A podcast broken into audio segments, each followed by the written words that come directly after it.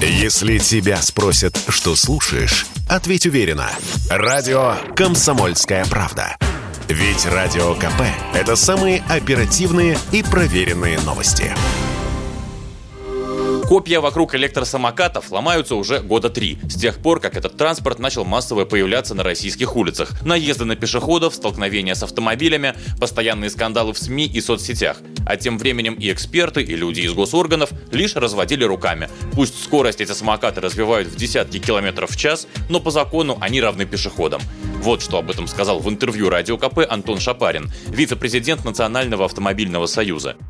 У нас до сих пор нет понимания, что же такое самокат. Это средство ли транспорта, или это игрушка, или что. Сегодня глава госавтоинспекции сказал, что до конца года они вопрос решат и в законодательное поле самокаты введут. Для того, чтобы ввести самокаты в правовое поле, нужно принять несколько документов. Первый, либо поправки в ПДД, либо новые правила дорожного движения. Это раз. Второй момент. Нужно принять законодательство в налоговой сфере, э, чтобы определить, нужен нам какой-то налог на электросамокаты или нет. Пользователи такого средства должны нести и права, и обязанности такие же, как, например, водители скутеров или даже легких мотоциклов. А там возникают и налоги в том числе.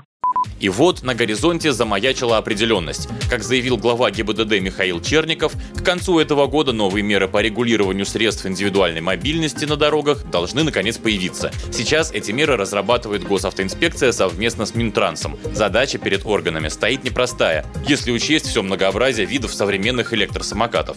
Слово Антону Шапарину из Национального автомобильного союза. Надо разделить прокатные самокаты и самокаты личные. Прокатный самокат ограничен по скорости, по своим возможностям. Он не выходит за границы того, что может велосипед. И вот их, на самом деле, правовое поле, я полагаю, нужно вводить как игрушечные другие самокаты маломощные в категории велосипеда. То есть внести поправки в ПДД, которые будут говорить, что вот такие самокаты такой мощности, это а, там аналог велосипеда. Вторая проблема – это пользовательские самокаты, которые могут вполне развивать там 80 км в час, и их еще и тюнингуют, такое, конечно, надо ограничивать. И глава госавтоинспекции сказал, что они рассматривают вопрос даже конфискации такого транспорта.